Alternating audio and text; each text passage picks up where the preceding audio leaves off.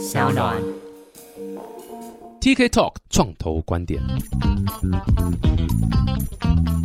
Hello，大家好，我是 TK，欢迎又回到 TK Talk 创投观点。这个疫情期间，再次啊，祝福大家，呃，不是祝福啦，应该说希望大家都是呃身体健康啊，然后赶快恢复正常生活。各位，因为在这个疫情期间，全部人都 work from home，所以没有人在听 podcast。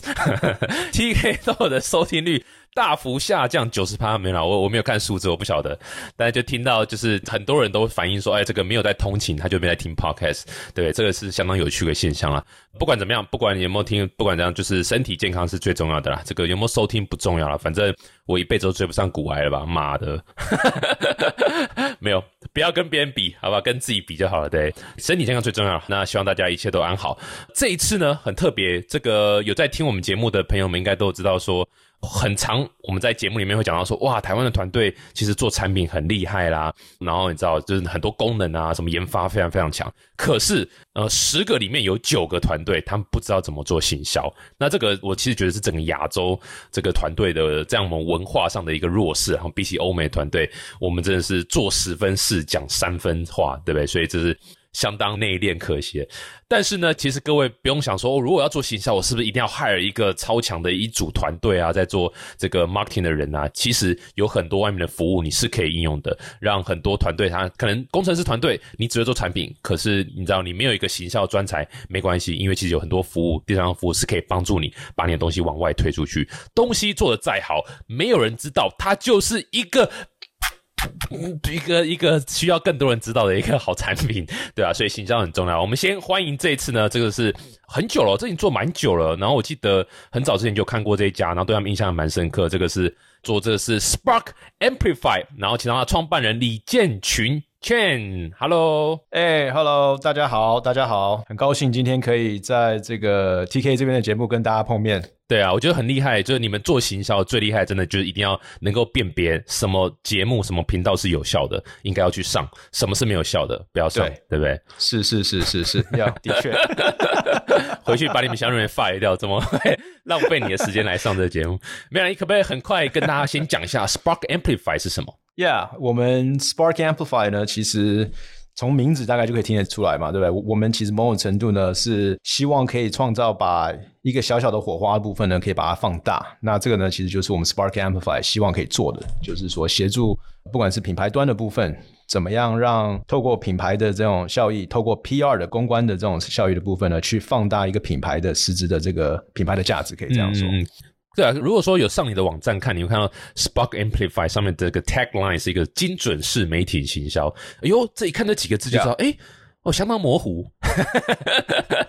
行销人最擅长的就是模糊嘛，对不对？对，就是看完说，哎，好像因为精准式行销这件事情，其实已经被大家讲到有点烂了。很多什么 SEO 也说精准行销啊，很多人都说这些。所以你们怎么去 tackle 精准式行销这样的一个领域？我们自己号称就是我们在提供的是 AI Power PR 嘛，也原则上呢，就是说我们今天在。推广，比如说在连接媒体的时候，我们当然希望是说，不是那种以前传统的这种乱枪打鸟的方式，但是是针对就是说个别品牌它的一些特色。跟它的一些产业别的部分，去帮他们去连接到适合的媒体，甚至就像刚刚 T K 讲的，有影响力的媒体，协助他们去做所谓的这个品牌的这个推广的动作。所以所谓的精准的，当然主要当然还是在于我们这边怎么样善用一些技术的部分，把一些这种所谓的比较繁杂或者说比较繁复的一些 research 的一些作业的部分呢，让我们的系统，让我们的 AI。先把这些东西先做完之后呢，最终呢就是让品牌端做他们最擅长的事情，就是讲他们的故事，在对的人的面前。所以可能可以讲一下说，以前传统做法是怎么样，就是说。有点像我刚一开始开场讲说，我是不是我要做行销，我变成我要 hire PR 人，我 hire marketing 的人，我 hire 可能一个部门三五个，然后他们要去建这种所谓的媒体公关的关系，可能要请他们吃个饭，然后到处参加活动，送礼物干嘛的，然后礼物花篮下面要有红包，红包打开里面还真的要有钱，废话嘛。对，传统怎么做？然后你你们做法是改变哪些东西？这样？Well，应该可以这样说了。通常啦，如果我们今天要做行销，通常我们这种规模比较小的，或者说可能预算口袋比较不深的呢，通常第一个选择不会选择公关，因为毕竟大家的认知都是觉得说 PR 行销这件事情 cost an arm and a leg 嘛，就是非常非常昂贵。所以那也的确啦 o k 就是说我们通常在看在做 PR 的，通常都是这种大规模的公司，OK，甚至已经有一定的国际品牌的认知，或者说有非常雄厚的这个预算哈。那对于我们这边来讲，当然我们自己常常都会号称，就是我们的 slogan 嘛，democratize PR 这件事情，让 PR 回归到就是故事的本层的面向，就是说我们今天希望的是说，怎么样找到对的人，那去对接到适合的故事，那让他们呢这些媒体的部分呢愿意去做报道的部分。我们相对就是把一些很多的，就像你刚刚讲的嘛，怎么样要去对接到 relationship 的部分，与其去塞红包，我今天怎么样可以去做一些。更深入的了解他，甚至去了解到底他的不管是他在社群媒体的动态，或者说他像目前报道的一些趋势，是不是跟我的议题是有关系的？所以，我们这边相对的不是在鼓励所谓的这种塞红包啊这些，可是但是我们是善用比较系统化的方式，让我们这些品牌端呢，某种程度呢去跟这些媒体呢，透过一个比较一对一的方式去建构这个关系了。嗯，不要再塞红包给那个记者了，要塞塞给你们公司就好了。对，你们再去分配。没有，我觉得等下可以多聊一下，因为我还蛮好奇这一块怎么运作。我相信很多团队会非常非常有兴趣。其实，如果你还记得，其实我第一次看到你们的服务，就是大概就是在一五年的时候，你们刚出来，然后你们有一段时间很是很积极的在啊参加一些创业活动，然后 pitch 啦、摆摊呐、展览的时候，那时候看到。那时候我在一个大陆的加速器服务，这样，然后我我就来把你们服务有传给，当然我们那边人，然后传给我们其他新创团公司团队，去说，哎，这个这个蛮有趣的，可能可以帮助到，因为 again，行销这个是百年的一个问题，然后是很多 startup 呃都会遇到的，然后就像你刚刚讲，大家。不太会去一开始就什么 hire 什么公关人，或者是甚至说你知道行销会放在最后面，他们先做产品，对，然后先有你知道各式各样的服务，然后啊好了再来行销这样子，对啊，对，有时候其实这是蛮你知道像我现在做区块链的这个项目嘛，所以我自己个人认为区块链的项目刚好相反，就是你看一大堆项目都是只有一个 white paper，就是一个文件，然后就开始 build 一个很大的社群。这就靠一大堆的行销，一大堆的曝光，然后再请 Elon Musk tweet 一下，讲一下这个 这个狗狗币，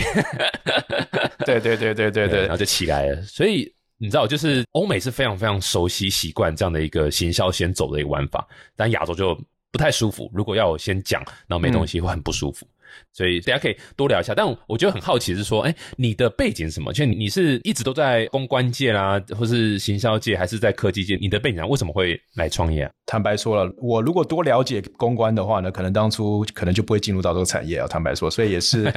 某种程度呢，是从比较技术层面的部分想说，很理想的觉得说可以解决这个问题，所以就毅然决然的就跳下来了哈。嗯，针对刚刚 T K 讲的，的确了，就之前的背景其实也是之前在国外长大嘛，对不对？从小在美国那边长大，甚至也在那边念书、工作，甚至又回去念书。Your English good, good, good.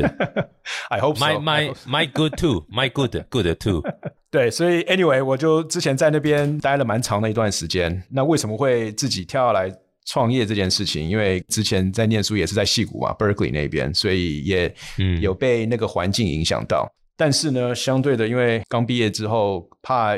承担一些风险，所以就走了一个比较安稳或者说比较一个安全的一个路线，就是回归到大企业去工作了。所以，甚至以专业经理人来讲，其实我一直以来都是专业经理人，一直做到快四十岁之前，就是创业之前，我其实一直都是专业经理人。哇哦，哎，所以你是四十岁才出来创业？对，对哇哦，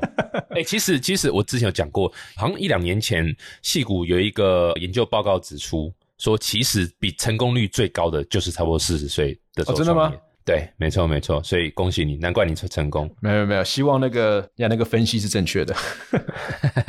我也希望，因为我也是是。哎，对，是是是是是，对，所以 anyway，所以那时候就是反正。有在一些大企业历练过嘛？那同时呢，为什么会跳到这个产业？我觉得刚刚 T K 是问的很好，就是说，的确了，我们台湾相对的呢，有些时候是稳扎稳打，会比较希望可能先走技术先，那再来去接触到行销。那可是你会发现到说，其实欧美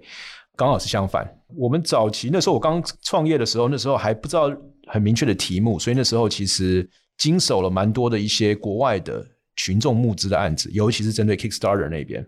那 Kickstarter 就是很典型的欧美的做法，就是说它的产品可能都还没有，对不对？东西都还没有，可能只是一个 prototype，甚至可能是一个 non-working prototype，它相对就开始去塑造那个形象、那个影片、那个相关的所有的这种所谓的照片啊、故事啊等等。那也就是发现到说，那个过程中，其实其中一个扮演一个非常重要的角色，也就是媒体，因为尤其是在那个阶段来讲，你需要更多的人 on your side，甚至去协助去帮你去讲你的故事。那我们那时候在操作这些 campaign 的时候都非常成功，但是我们就发现到说，那个媒体的操作这件事情真的不是人做的，因为真的是花很多的人力，很累，非常非常累。是是是，那更何况当我们今天像尤其是这种国际像 Kickstarter 这种国际群募的案子来讲，它是走遍全世界。那以往你看这种大公司在操作 PR 的时候，他今天如果要进攻德国，他一定找个德国的 PR 公司；他如果要进攻到美国甚至西岸的时候，他会找个 San Francisco 的这个 PR 公司。那我们这种这种小公司，我们不可能这样操作嘛？所以我们那时候在想说，有没有一个更科学的方式，可以让我们可以一次连接到全世界的媒体？所以就从那个开始，我们就开始一直在研究，到底有没有一些方法那样子？对啊，嗯，呃，我觉得你刚讲到一个点，我觉得还蛮。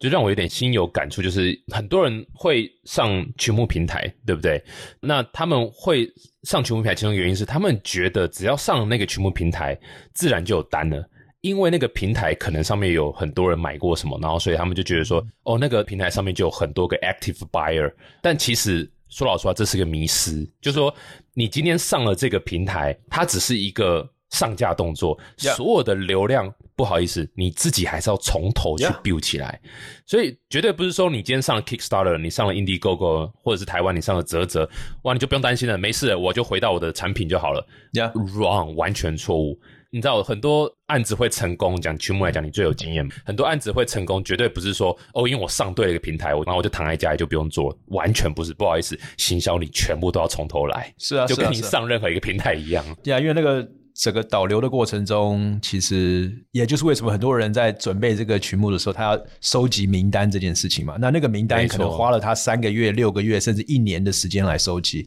他才有那个所谓的在开始的那种所谓的爆发的这样子的这个成效那样子。对啊，没有错。所以千万这个 again 不要小看行销量，然后也不要觉得说哦，我只要上了 Kickstarter 结束了，我什么事都不用做了。OK，因为他那边全球第一大的片，完全不是这么一回事。哎，不过我很好奇，回到刚就是你知道台湾四十岁要。出来创业的非常非常少，绝对是你知道某种程度上，呃，因为你可能你的 background 或者你的 family 的背景比较是美式一点，I don't know，我随便猜的。但是在台湾，我完全可以想象这个一定会有一个家庭革命这样。你那时候出来要四十岁，说你知道，就是抛弃这个年薪几千万台币的这样子，然后要出来创业，我很好奇那个决定的过程，还有整个心境的转变。哎，其实应该可以这样说，反而我家人还蛮支持的，尤其是我太太了。呀，我觉得创业这东西不是，尤其是在这种年纪比较大的时候，他不是一个人要要可以做的决定，他一定是一个对啊，一个 team decision 嘛，对不对？前提是你如果还有在跟你老婆沟通交流的话，对，的确的确，呀，可是 anyway，他那时候非常 supportive。那相对的呢，那那时候我也是保持了一个态度，就是说。Yeah, you know there's a saying 嘛，在在美国就是 fail fast and fail quick, right？就是说，如果假设真的不成功的话，那就赶快就就至少你可以 check this off your bucket list，那赶快再回到回去当专业经理人那样子。那至少那个时间点，顶多可能四十出头，至少回去的话，别人还可能会愿意要你吧？可以这样说。嗯，所以那时候的想法是，既然要做，虽然。那个时候大学毕业的时候没有真的就跳下来，可是现阶段来讲，如果既然要做，就赶快做吧。那如果不成功，好歹还可以再回去去做专业经理人嘛。对啊，没错没错，这个的确跟我那时候一开始要创业的想法一样，就是我那时候问我自己说：，哎，如果我死之前都没创业，问我自己会不会后悔？我一定会后悔。所以那时候啊，fuck it，算了，我们就 exactly。我那时候想法也是这样说啊，那能怎么样？不成功变成人吗？后来我就一直都是人了，就一直 哎，人也不错啊，对不对？你总是要先下去，忍哦，忍下去，了解了解。人人呢，就就一直没有成功嘛，这这是。但创业本来就这样嘛，就是持续努力啊，苦苦苦。我觉得你的故事蛮好，应该可以激励到不少就是想创业但是一直混吃的，呃，但但就是一直还没有勇气踏出那一步的人。的确，像你讲，就是失败就失败嘛。Yeah，对啊，我们节目还蛮常推崇失败，因为你。你如果不敢失败，你基本上 pretty much 快 guarantee 你不会成功。Exactly，Exactly，对啊，对啊，所以我觉得还蛮推荐这样。是，好，回到这个我们的 Spark Amplify，所以。你刚刚讲说它的实际运作会怎么样？你可以 walk us through 整个过程嘛？就说我今天是一个工程团队好了，我现在做完一个产品，我觉得 this is really cool，我想让很多人知道，我到你们平台我可以怎么 expect 整个我要怎么操作，然后会有什么成效？OK，所以我通常在介绍我们的平台的时候，我是用一个所谓的我自己的一个接触媒体的一个黄金的这个三角的这个理论哈。那它其实相对的，它是涵盖着。三个面向，就是说，当我们今天要接触媒体的时候，怎么样可以让那个成功率发到最大？一当然就是你要先准备好你的这个跟媒体的提供开给他相关的一些素材嘛，因为总是他要多了解你，所以素材的部分，我们回想一下，以往可能都是什么 press kit 啊这种档案夹丢了一堆档案在里面，所以我们就相对的，把这样一个作业把它拉到线上去，变成是一个一页式的一个网页。相对的，可以让媒体可以快速的去看到他想要看的资讯。那更重要是从一个数据面来讲，我们甚至可以提供使用者一些可能实际上来讲，他的点击啊，一些相关的一些数据的部分哈。那再来就是从内容的部分，再来就是切到所谓的媒体的切角 angle 的部分，因为你总是嘛，因为媒体它毕竟它有它的读者，它它需要去满足，那所以它一定希望是报道一些最新的、最有趣的，甚至是趋势导向的一些议题。所以那这个部分呢，就是考验就是我们这些技术团队怎么样去讲它的故事。媒体习惯的这种所谓的格式或 format 呢，不外乎就是新闻稿。那不要小看一个新闻稿，虽然它是非常格式化的一个内容，但是坦白说，没有写过的还真的很难写，因为它就是 once again，你知道，你也不知道从哪里开始。通常大家可能就在 Google 那边挑一个档案，就来稍微范本就来写了。对对对，那最后当然就是直接对接到人嘛。那所以刚刚回到新闻稿这件事情，我们也写了一个 AI 的这种小工具，OK，可以协助 OK 不会写新闻稿的人，可以快速生成一个新闻稿，在十到十五分钟内。那甚至呢，也善用我们的 AI 的一些技术，分析了大概上千笔的新闻稿。国外的这种非常知名的这种呃 PR 公司，他们怎么写新闻稿？他们在写新闻稿的时候，当他在写有关活动的时候，他会用什么样的关键字、什么样的片词？这些东西，除非你有长期累积的经验，不然的话，你可能不见得知道怎么去用对的关键字跟片词去吸引到媒体。那最后的一个三节，这个三缺一嘛，最后一个这个关键呢，其实就找到对的媒体。那这件事情也非常重要，就是说，以往以前可能我顶多就是买个名单，我就是全部 blast 出去，OK？那这个呢，相对的不见得是最有效的，尤其是在这个时间点哈。所以我们呢，相对的就是善用我们的一些技术，去定期甚至每一周在分析我们八万多笔的媒体，他们在写什么东西。那当有些时候啦，时机 timing 很重要。如果假设有一个媒体，他现在目前刚好在写有关 blockchain，甚至它其实相对的是在特定的一个应用，比如说医疗的应用，或者说所谓的 education 的应用。那刚好你的题目是符合到它的时候，它相对的它需要素材，它需要一些相关的这种所谓的这个内容的部分，那你就很有机会可以去得到曝光，对啊。哎，所以我们举个例好了，假设我今天是做这个 podcast 好了，是好，我这个 TK 透创投观点嘛，我想要让新闻媒体报道我这个节目好了。那我现在上你们的网站的时候，我是这样，我自己先，应该说，我透过你们的模板去，可能可以快速的先简单写出一个新闻稿，把我们这个节目的一些重点啊，一些一些 selling point 啊什么，先先写出来。然后你们会生成一个你刚刚讲的一个一页式的网页的方式。然后可以让我们去拿去 share 给记者媒体吗？Yeah，所以这两个步骤的确会做，但是它不是平行做的，它其实是一个 process 跟一个 process。所以你刚刚讲的很对，就是你可以透过我们这个模板去制作一个你的一个所谓的 press kit。那所以你有素材给媒体。那另外一个部分就是你要写你的故事嘛。那我们会有一个 walk through 的 process，呃，透过一个询问 Q&A 的方式呢，去引导你把一个新闻稿把它产出来。那当你今天这两个都有的时候，then yeah you have everything，这样。嗯，所以完全就是线上一个 self serve 的方式，我们不用再什么人工顾问啊，什么电话沟通什么的。对啊，我们就是一个 SaaS platform，所以我们也尽量希望可以降到就是人跟人的这个互动降到最低了，可以这样说。然后我这些素材都准备好之后，我要给媒体再透过你们的 AI 去找出说什么哪一个媒体，甚至哪一个记者是。成功率比较好，或是比较适合的，然后你们系统会帮我们发吗？还是我们自己在试？对，所以我们也会去分析你建构出来那个 profile，那去了解你现在在做什么东西，甚至我们也会去分析你的新闻稿，在看说你现在目前，比如说在参加什么活动啊等等。那由这些相关的这个资讯的时候呢，我们就会再回到我们的所谓的资料库里面去看，说哪一些人可能针对你现在目前即将要在这个会出现的这个展览的部分呢，他可能定期都有在报道这个展览，或者说他今天可能对于这个 specifically 你现在在 work on 的这个议题，跟他现在目前最近在写的非常有兴趣。所以，当我们今天可以去做这方面的 recommendation 的时候呢，你其实就可以透过我们的平台，呃，一站式的把你的新闻稿跟素材一并的可以去发到。对方的邮件信箱，那同时呢，也有可以透过我们的 AI 仪表板，可以去追踪说对方有没有真的开你的邮件，甚至停留在你的这个 PressKit 的 profile 里面停留的时间多久，OK 等等的，Yeah，这个等于是把 DocSend 的功能也整合进来，DocSend，Yeah，差不多可以看停留在哪边，看多久啊什么的，Yeah，Yeah，Yeah，对啊，因为现在目前坦白说了，其实在市面上来讲。有没有类似我们这样的东西？的确是有，但是他们其实可能专攻在可能不管是特别在写内容的部分也好，或者说在协助你去找媒体的部分。那我们算是少数的把这整个流程串起来。那更重要是呢，让不管是有经验或没有经验的一些 PR 人员，可以善用这个流程呢。去把所有的作业把它做完，更重要是可以提供一些相关的数据啦，去做反馈的动作，对啊。嗯，哎，你可不可以再多聊一点这个 AI 的部分呢？因为我自己个人觉得那一块还蛮重要，就是找到对的记者或者他有兴趣的题材，基本上他就刊登的那个就很大了嘛。所以你们是怎么样去第一个单就收集名单嘛？第二个怎么样去分析他的这个喜好、兴趣或者是 timing 什么东西的？你们是会抓哪些数据？我们可以做这件事情，也因为是因为媒体它是一个非常。独特的一个 persona 了，轮廓可以这样说，因为毕竟他算是半公众人物，所以所有的媒体的报道其实是公开的，在网络上。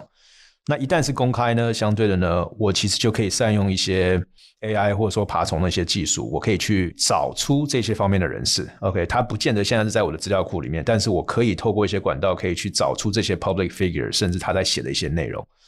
一旦我们找到的时候呢，我们其实相对呢，其实就可以去分析他的文章。那他毕竟他是用文字来去撰写的时候呢，我们当然就要善用一些。在 machine 里呃 learning 里面有一个 NLP 自然语言的这样子的方式呢，去快速的去阅读，OK，或者说去做一些分群跟分类的部分，去找出，比如说，哎，这一批的人他今天可能现在目前在对于 blockchain 有兴趣，这一批的人可能对于可能现在目前 AI 有兴趣，这一批的人可能对于什么 topic 有兴趣，所以我们其实基本上呢，就是在做一个大量的所谓的文字的分析的部分。哎，我好奇你这边，所以你们的 SaaS 服务，你们会需要记者去？配合你们什么吗？还是他们就是跟平常往常接到任何的这个 media request 的也也是完全一样体验？Yeah, yeah, yeah. So 我们这个平台呢，其实你可以把它想成，它真的是一个 two-sided marketplace 啊，可以这样说。那 two-sided marketplace 一些典型的范例，比如说就很像是 Uber 啊、Airbnb 啊，你总是会有两边嘛，对不对？对。比如说 Uber，你有开车的，那你也有又坐车的。那我们相对的也是，我们的 two-sided marketplace 呢，two-sided market 一定就是。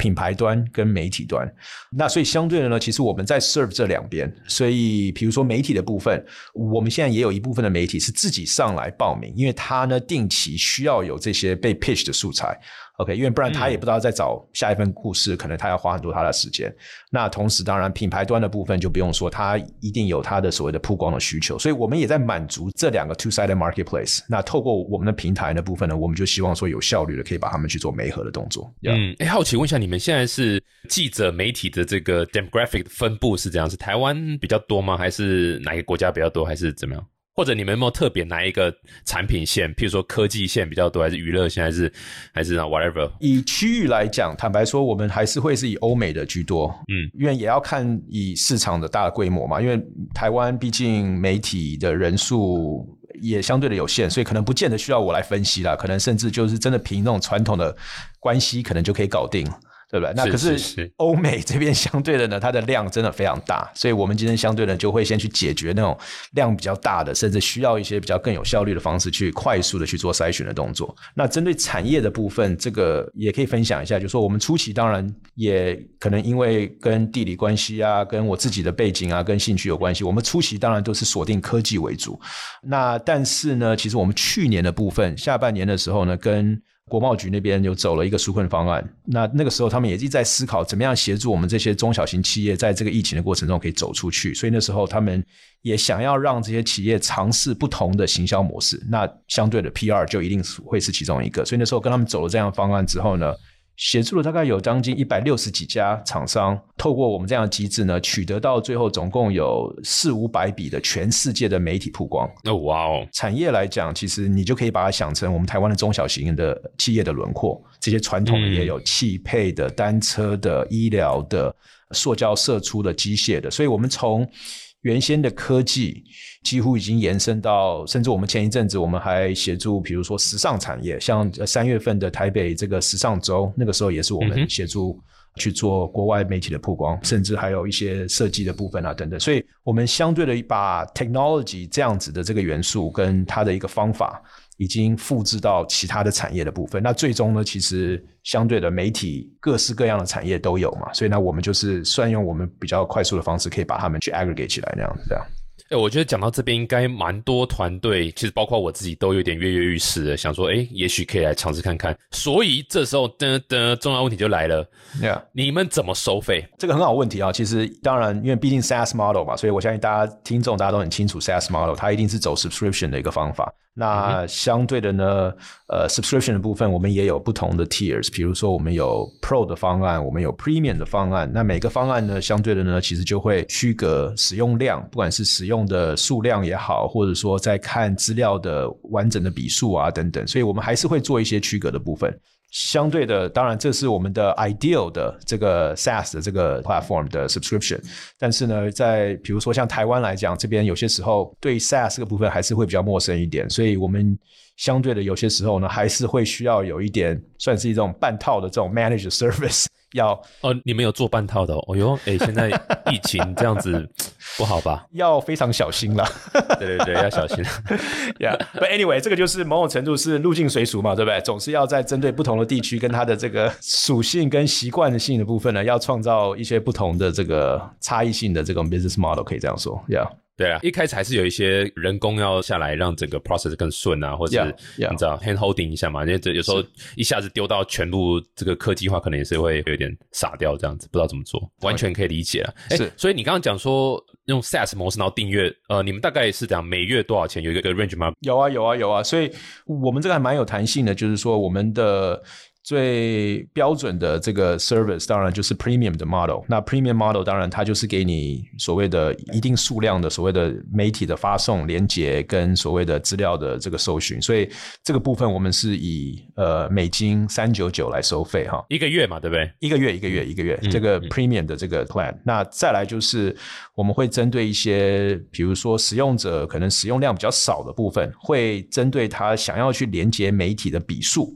来去制定。它的价钱，所以我们其实某种程度是一个 hybrid 的这种所谓的 subscription 的 pricing model 啦，就是说我也用 plan 来去制定它的使用量，同时呢，我也会倒过来，就是以它的使用量来去计算出一个。比较符合它的一个 plan，所以那那个就是以它的使用量来去制定它的 plan 的时候呢，我们就是把它当做一个 pro plan，所以我们 pro plan 有不同的 tier 可以去符合到它的这个需求的部分，对啊。不过以新创公司来讲，我现在就是你知道，因为新创公司它不会每天那里发新闻，然后它新功能也不会每天呃都有，然后也不会每一个功能都要那个嘛，所以它可能就是譬如说一年下来，它可能有两三个比较大的 announcement 或是 event 好了，然后单纯就是他希望可以有，譬如说那我们随便来讲。Crunch 好了，或者是谁可以这种欧美的媒体来多多报道的话，这样子的话，他应该是选你刚讲的每笔的笔数的方式就好了，他不用到订阅嘛，对不对？Yeah，so 传统的 PR 的作业很清楚的、很明显的，它其实是跟活动在走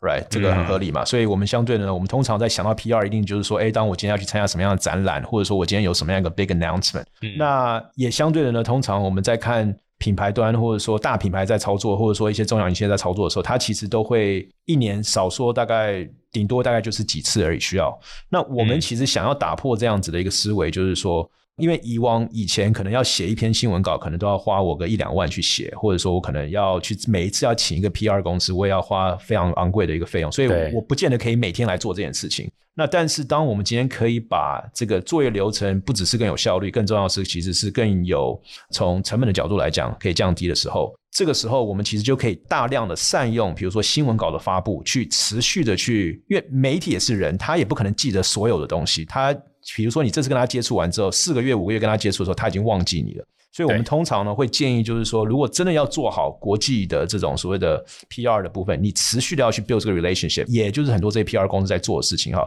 你其实相对呢，如果当我今天有这个平台的时候，我可以每个月，我不管是我的新闻是大或小，我其实相对的，我可以把这样讯息发布给媒体，让他至少有。停留在他的印象就是说，哦，这家公司，哎，我记得了，说不定我这一次没办法报道，因为我可能这个月的档期已经满了。但是下个月，当你今天有新闻的时候，我肯定就会报道。所以你要持续的去喂他，因为这就是一个 relationship building 的 process。所以我们真的很希望的是说呢，从 PR 的观点。怎么样去建构，就是品牌直接对应到这个所谓的媒体的这个 relationship？那因为这个 relationship 最终对于这个品牌的发展其实是有正面的这个效益的，对啊。懂了懂了，所以这样听起来的确是蛮好。哎，不过我这边还有另外一个创投可能会想问的，或者所谓这个产业在研究的趋势可能会想问说，你怎么看现在所谓自媒体？这样的一个趋势起来，大家开始有自己的一个，你知道，我我要公布个消息，我可能是透过我的 Twitter，我可能透过我的 Telegram，我可能透过我的 Discord，或者是甚至 d c a r 上面，然后我自己破个文章，我就带个风向，然后搞个这样子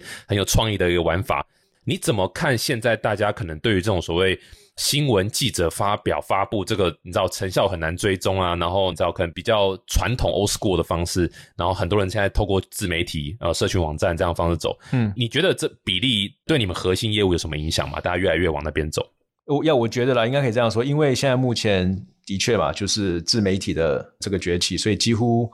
每一个人都已经算是一个 micro 的这种所谓的。influencer 嘛，对不对？所以他自己本身就在 serve 他一定的这个所谓的 audience 跟他的这个 follower 啊等等。所以从行销的角度，甚至的确你会现在看到，现在现在有个趋势，从 macro 到 micro 的这样子的一个现象。那尤其是对于这种所谓的中小型，或者说这种甚至我们新创来讲，这个是我们可以好好去善用的。因为以往可能传统以前，我不见得可以去。买一个大广告放在，比如说 Super Bowl 里面可以去播放，或者说相对的，或者说我可能还可以去买一个 TV slot，或者说这些东西。可是，嗯，现阶段来讲，我们就算用一些比较小钱，或者说更精准的方式，不见得我的成效会比以往以前这样来的差。只是看你有没有用心跟事先的去做足够的相关的准备了，可以这样说。但是就回到你刚刚讲的，就是说，因为现在某种程度呢，变成是几乎各式各样的这种所谓的 influencer 啊，自媒体都来了，所以。分析的这个角度来讲，或者说在算 ROI 这种东西，就变得非常非常更复杂。甚至以前一直以来 PR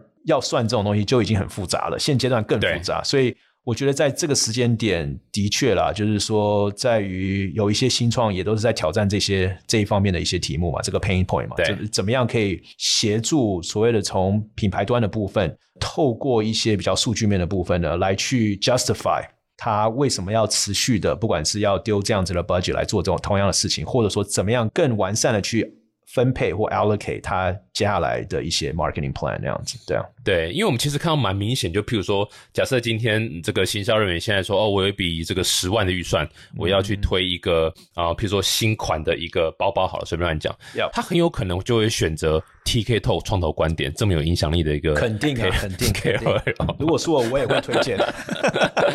然后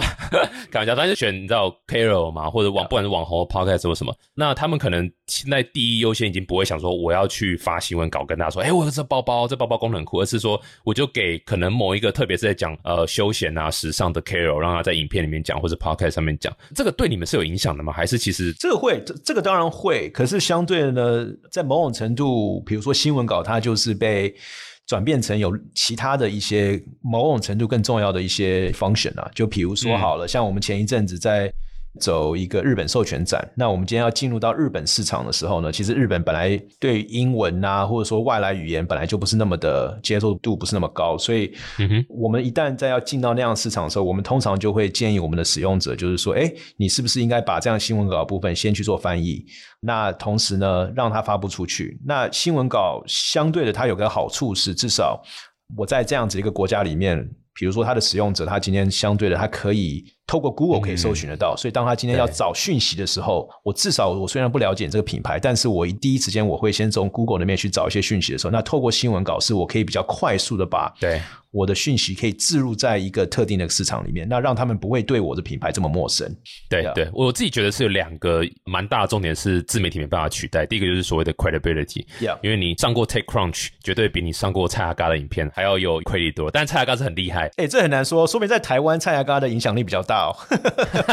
是啦，是啦，国外就不敢说，可是 也是要看其他市场啊。对啊，所以到海外的话，台湾这边的 Carol 可能就比较那个。那第二个，我觉得就是 SEO。就是现在，你说影片，不好意思，你没办法摄取到里面的内容，podcast 一样嘛，没办法摄取到里面。可是透过这个文字啊，media，它还是可以增加 SEO。所以有人在摄取包包，哎，可能就跳出你的，类似这样子。我觉得这是蛮好。哎，听说你们公司还有新的这个功能要上线，对不对？还是已经上线了？最近？哎，对，刚好，刚刚很巧，你刚好有问哈，好巧哦，真的是，我真的脑袋突然闪到，本来我们这都没有 re 过的，真的哈，对对对对，真的实在太有默契了，太有默契。没有了，应该可以这样说，我们其实。在去年还没有疫情爆发的之前呢，其实我们就那时候就在一直在思考传统展览这件事情。因为我刚刚讲嘛，很多我们的客户在用我们的服务，一定都是跟展览啊、活动啊会有关系，所以我们一直也都在探讨这个问题，就是说展览相对的它有很多的一些限制，不包含 location 的限制、时间的限制跟地点的限制。那因为我们的八万多笔的媒体，不见得都可以去参加这些活动。比如说像去年的 CES，他不见得可以去。可能虽然他的媒体也很多，可能已经有六千多个媒体，可是少说有全世界有这么多的媒体，他都很想要去，可是不见得可以去。那我们那时候在想说，哎，怎么样？因为毕竟我们是一个 two-sided marketplace 嘛，所以我们在做任何事情都要去符合到两边的利益。那所以我们那时候在想说，哎，那既然有很多我们的厂商都会去参加 CES，在去年还没有疫情之前，我怎么样可以来举办一个？On demand 的这种所谓的 press conference 记者会这件事情，让这些可能没办法去参加 CES 的媒体的人，同样的可以得到最第一手的资讯，同时也可以去报道给他的读者。